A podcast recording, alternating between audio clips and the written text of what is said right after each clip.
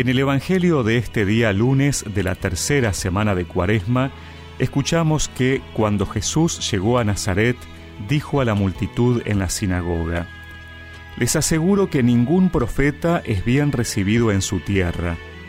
Yo les aseguro que había muchas viudas en Israel en el tiempo de Elías, cuando durante tres años y seis meses no hubo lluvia del cielo y el hambre azotó a todo el país. Sin embargo, a ninguna de ellas fue enviado Elías, sino a una viuda de Sarepta en el país de Sidón. También había muchos leprosos en Israel en el tiempo del profeta Eliseo, pero ninguno de ellos fue curado, sino Naamán el sirio. Al oír estas palabras, todos los que estaban en la sinagoga se enfurecieron, y levantándose lo empujaron fuera de la ciudad hasta un lugar escarpado de la colina sobre la que se levantaba la ciudad con intención de despeñarlo. Pero Jesús, pasando en medio de ellos, continuó su camino.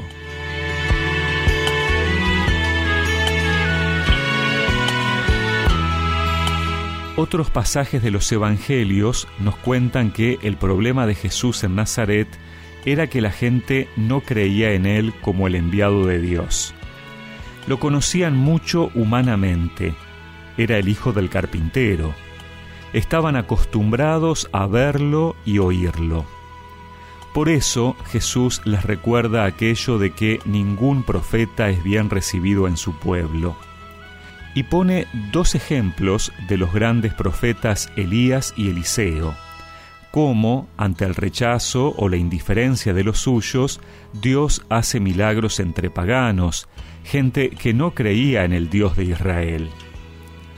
Nosotros, que vivimos nuestra fe, que escuchamos sus palabras cotidianamente, que hemos ido entablando una cierta familiaridad con el Señor, corremos a veces el riesgo de hacer de nuestra fe algo rutinario podemos vivir nuestra fe como un ritualismo vaciado de sentido, una práctica más en la que nos olvidamos de quién es el origen y destinatario.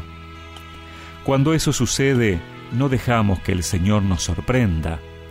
No buscamos como Naamán, no confiamos como la viuda de Sarepta. Nos podemos creer muy seguros, pero en realidad cauterizar nuestra capacidad de escucha pensamos que Dios siempre está o que la oración puede esperar un poco más porque ahora tengo muchas cosas, muchas ocupaciones.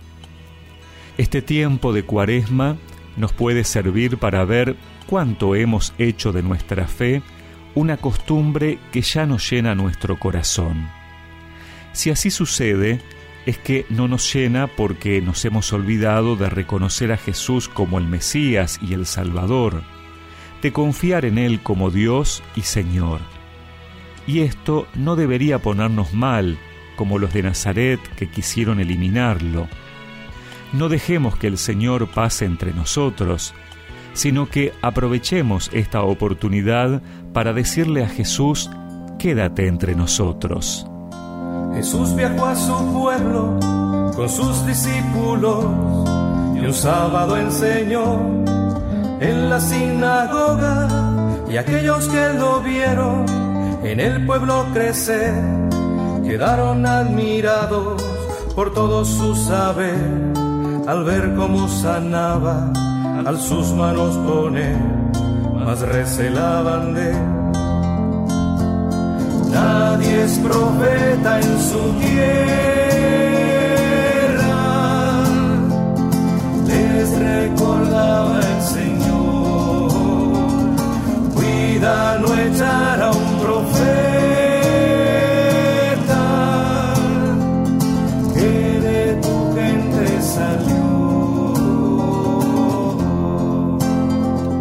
Y recemos juntos esta oración. Señor, que tu presencia y tu palabra sean para mí la fuente de la vida, que pueda confiar y reconocerte como Dios y Señor de mi vida. Amén y que la bendición de Dios Todopoderoso, del Padre, del Hijo y del Espíritu Santo los acompañe siempre.